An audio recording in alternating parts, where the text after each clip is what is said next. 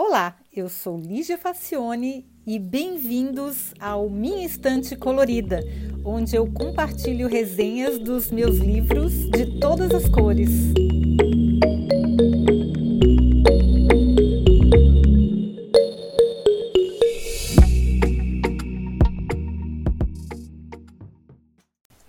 Olá! Antes de começar a resenha de hoje, eu queria fazer um pedido rápido. Quando você tem intenção de comprar um livro que eu indiquei, eu queria pedir para que você fosse até o site minhaestantecolorida.com e usasse o link que eu coloquei lá. Porque se você compra direto de lá, eu ganho uma pequena comissão, são uns centavos, da compra que você faz de, deste livro.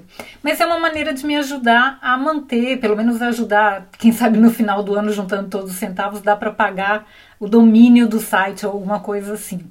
Tá bom, gente? Então é uma maneira de retribuir. Se você tem a intenção de comprar o livro na amazon.com.br, então não custa nada clicar lá e comprar por aquele caminho. Não faz diferença nenhuma no preço e você pode ajudar eu continuar fazendo o meu trabalho de um jeito muito simples, né? Não custa nada. Tá bom, gente? Então, agora vamos começar para valer a nossa resenha de hoje. Que delícia quando acontecem coincidências literárias felizes, né? Esbarrar com um livro ótimo sem nenhuma indicação ou pista, totalmente por acaso. Pois foi o que aconteceu com Black Matter. Com, e a tradução livre seria mais ou menos Matéria Escura. O autor é o Blake Crouch. Eu estava numa livraria especializada em ficção científica aqui em Berlim, que fica ao lado de outra especializada em romances policiais. Olha que luxo, gente, como não essa cidade, né? E aí eu estava lá olhando os livros e eu encontrei uma estante só com livros usados em inglês, porque, claro, todos os livros da livraria são em alemão. E aí eu simpatizei com a capa, o título, com o resumo da quarta capa e levei. E não é que eu me dei muito bem, gente. Olha, é muito, muito bacana, foi uma surpresa muito boa. A história é muito bem bolada e muito bem contada.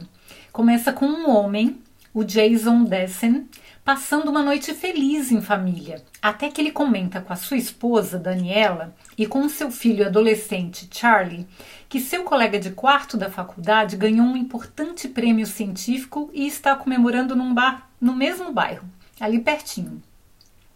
Aí a Daniela, ah, então vai lá, né? É, prestigiar o seu amigo, assim, é aqui perto. E aí a Daniela lembra que o Jason sempre foi um gênio da física e que ele poderia ter ganho um Nobel. Ela era uma artista plástica promissora em início de carreira quando os dois se conheceram. A Daniela ficou grávida inesperadamente. O bebê nasceu com problemas e foram seis meses de hospital enquanto ela sofria uma severa depressão pós-parto. Foi um período muito difícil para os dois. E o Jason, para dar o apoio para ela, que ela precisava e para o bebê, abandonou suas pesquisas e por causa disso ele acabou perdendo o financiamento do laboratório, não publicou os artigos que tinha que publicar e a carreira dele acabou sendo abortada nesse, nesse, nesse estágio, que ele não conseguiu se desenvolver mais e ele acabou ele, o Jason é feliz, ele ama demais a esposa e o filho, mas ele acabou virando um professor de colégio. Ele não, não, não desenvolveu todo o brilhantismo que ele podia desenvolver.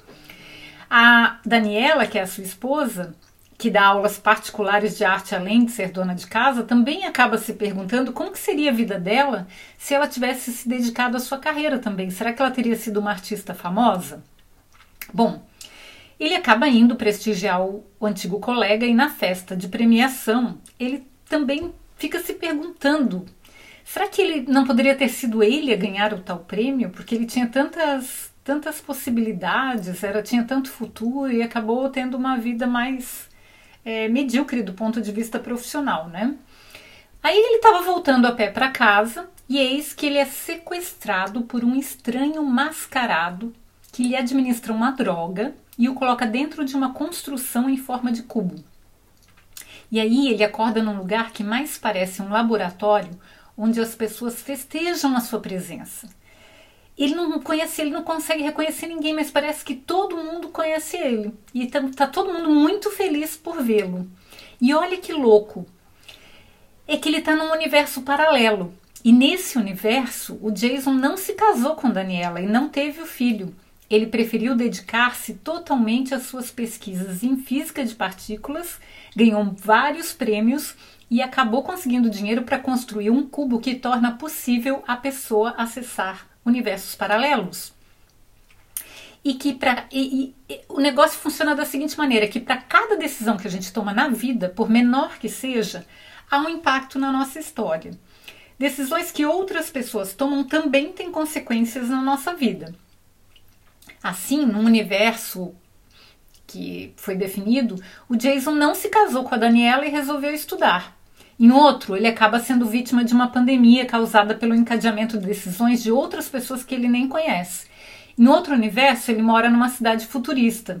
Em outro, ele trabalha num projeto semelhante, mas não constrói o cubo. Enfim, tem as possibilidades são literalmente infinitas. O cubo guarda todas as variações estatísticas em forma de quantum, como naquela metáfora do gato de Schrödinger. A partir do momento que o observador entra em ação, as infinitas possibilidades colapsam e se definem num estado só, ou seja, elas se definem por um universo, uma narrativa. Mas dentro do cubo, todas as variações ainda são possíveis.